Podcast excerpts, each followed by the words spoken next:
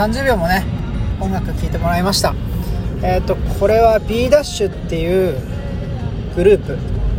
ねえっ、と今から20年前ぐらいですかね。あのメロアコとかねそういうの流行ったんですけどもねその B ダッシュ。えっ、と何がすごいかって歌詞が日本語じゃないんですよね。かといって英語でもない。適当なねあの字面だっていうのが結構カラオケで歌うと受けたりしますね。何こんな曲なんつってね。知ってる人は知ってますね。B ダッシュのこれは「チョ」っていう曲ですね「チョ」とか「ポ」とかねいろんな何ていうんですかね。あの歌詞重視じゃなくてメロディー重視っていうもう本当に極端な最たるねものだなと思います。はい。えっ、とこれは今単身赴任先で勤めている場所町の TSUTAYA TSUTAYA がなんか閉店するってことで、えーと、買いました、ね、100円で買いました。は懐かしいと思って。はい。えーと今日はどんなことについて喋ろうかなと思ったんですが今ちょっとねポッドキャストどんなのいいかなっていうことであの案があるんですよね。ちょっとそれ見てみますね。えっ、ー、と献血について。それから修学旅行の思い出。あとネットフリックスのおすすめとかウェブ漫画おすすめ。ゲームアプリおすすめ。それから YouTuber のおすすめ。あと歌ってみた。モノマネ当て。あとは教育的なところで言うと十二支のね誇りとか。食べ合わせ。ねうなぎとアイスがあうなぎと梅干しがダメだったっけ？なんかそういったのありますよね。あとはなんだろうね。しりとしりとり。なんてのもいいかなと思ってます。あとサラリーマン川柳あとよくや最近やってないですけど最新カラオケランキング。なんかも情報としてはいいコンテンツだコンテンツだなと思っています。あと昔の話。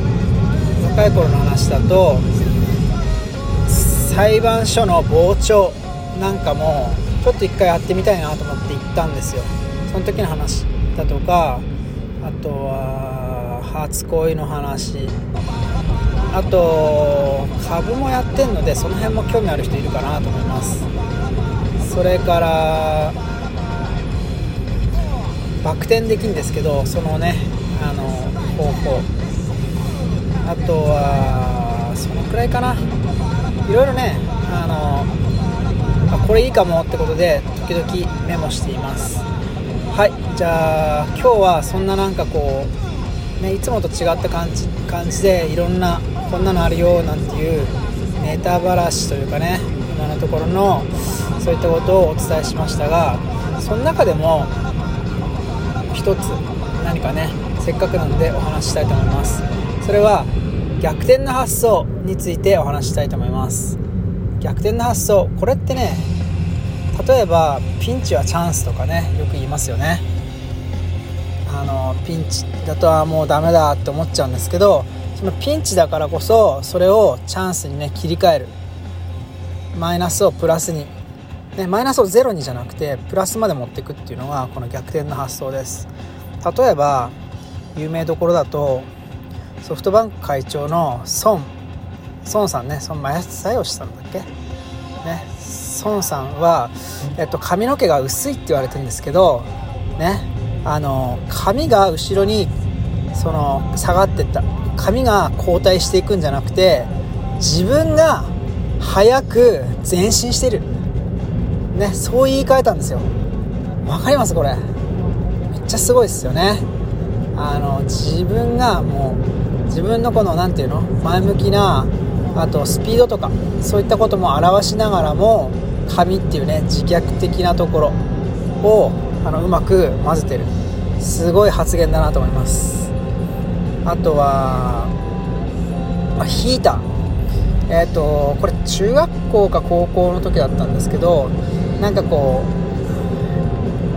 う寒かったのに設定温度が低かったんだっけな、うん、低かった。でえっ、とそれですぐ止まっちゃうんですよね。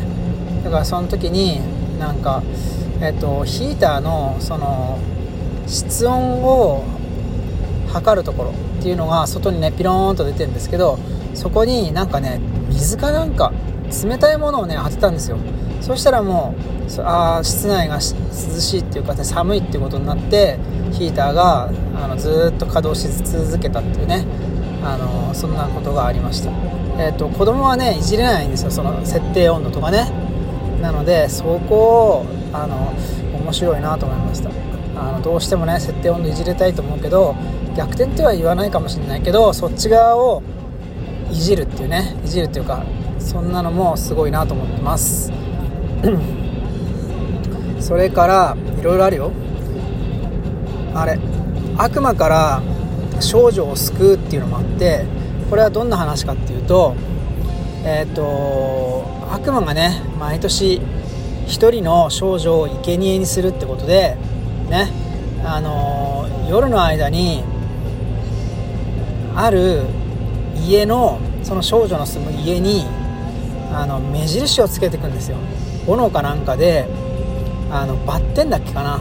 バッテンかなんかをあの戸のところにつけていくってことでそれをねかわいそうに思ったある若者がねどうしたかっていうとそのバッテンを消したんじゃなくて他の家全部にバッテンつけたんですよ。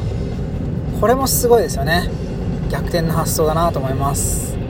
それから私の敬愛してやまない尊敬してやまないコペルニクスさん。ねコペルニクスさんはえ、ー、とガリレオ・ガリレイとかとねあのちょっと間違ってるかもしれないですけどあの指導説を訴えたんですよ、えーと、それまではキリスト教ではね地球があってその上を天体太陽とか月星などが動いてるっていうね。で地球の果てにはなんかこう滝みたいになっててね。あのそうなんじゃないかっていうこと。あのずっとねそう思われてたんですけど科学者としてはそれはなんか怪しいおかしいってことで、えーと、地面その地球が地球自体が動いてるっていう説を唱えたんですよ。そうするとこれ神への冒涜だっていうかね聖書にはそんなこと書いてないので神への冒涜だってことでなんとね試験になっちゃったんですよ。ね。えーと、とその最後の言葉が「それでも地球は動いてる」ねすごくないですか？ね科学をその何て言うかな自分の命欲しくてねあやっぱり嘘でしたなんてねそういうことを言わない。あの科学が絶対だっていうねその強い意志だとかねそういったのを感じました。はい。それからあと有名な落語だとねまんじゅう怖い。この話も面白いですよね。まんじゅう怖い。どういう話かっていうとえっ、とお化けかな。お化けがねあの聞き耳を立てたんですよね。あのこの男はねどんなものが怖いのかなってことでね。えっとそれで今までは成功してたんですよ。例えばなんか虫とかねそういうのが好きじゃないとかね。あとは怖いものとしてお化けが怖いとかそういったことがあるのでなんか怖いなっていう情報を集めてその怖いものを怖いものに化けたりね怖いものをそこにあの大量に与えたりしてたんです。でそれを知ったこの男の人はうわこれはしめしめっつってうわまんじゅう大好きなねまんじゅうが怖いよって聞こえよがしに言ったんですよ。そのねあのお化けに聞こえるようにまんじゅう怖いまんじゅう怖いって言ったんです。そしたらああこいつはまんじゅうが怖いんだなよし脅かしてやれっつってまんじゅうを大量に。でそのね男の人はそのうわまんじゅう怖いよ怖いよっていうのがね。あの下り顔でパクパク食べてたっていうねそういう話です。これも有名なんで聞いてみてください。あと最後です。最後は株の暴落について。これは実際よく使ってます。例えば自動車会社なんか多いんですけどリコール。例えばブレーキ部分がちょっとリコールっていうのは壊れてあの最初から初期不良ですね。初期不良だから、あの直しますよとかね。あとは他にもいろいろありますね。不祥事なんか。例えばなんだ？いろんなリコールを隠したりね。あとは何だろう。カルロス・ゴーンの時もね日産は大変だったかもしれませんね。ああいうのとかもはい暴落します。その暴落の時って大体半分ぐらいに減る時があるんですよね。その時が逆に買いだったりするんですよ。もうよっぽど弱い企業だとそこでそのまま回復の力がなくてあの潰れちゃったりするんですけど大体聞いたことのある有名企業っていうのはそこで元の水準まで戻るんですよね。だからそこでちょっとねあの下がったところをうまく買う。そうすると倍になるっていうねそういったことをよくやっています。例えばディズニーランドディズニーシーで有名なオリエンタルランドなんかはえっ、ー、と半分までは下げなかったんですよね今回ね。あのコロナで下げなかったんですけど、えーと、そういったのはもしね半分ぐらい下がったら買ってもいいかななんて思います。えっ、とオリエンタルランドは優待券としてまあ高いんですよ。あの100株買うと200万ぐらい今します。でも年に1回ね入場券1枚だけですけど来るっていうことでなんかそういうのはねあのお金がある人は持っててもあの後々使えるからいいかななんて思います。はいちょっとあの脱線なんかもしましたが今日は逆転の発想についてお話ししました。えっ、ー、とまたねいろんな話準備していますのでお楽しみに。それではまた。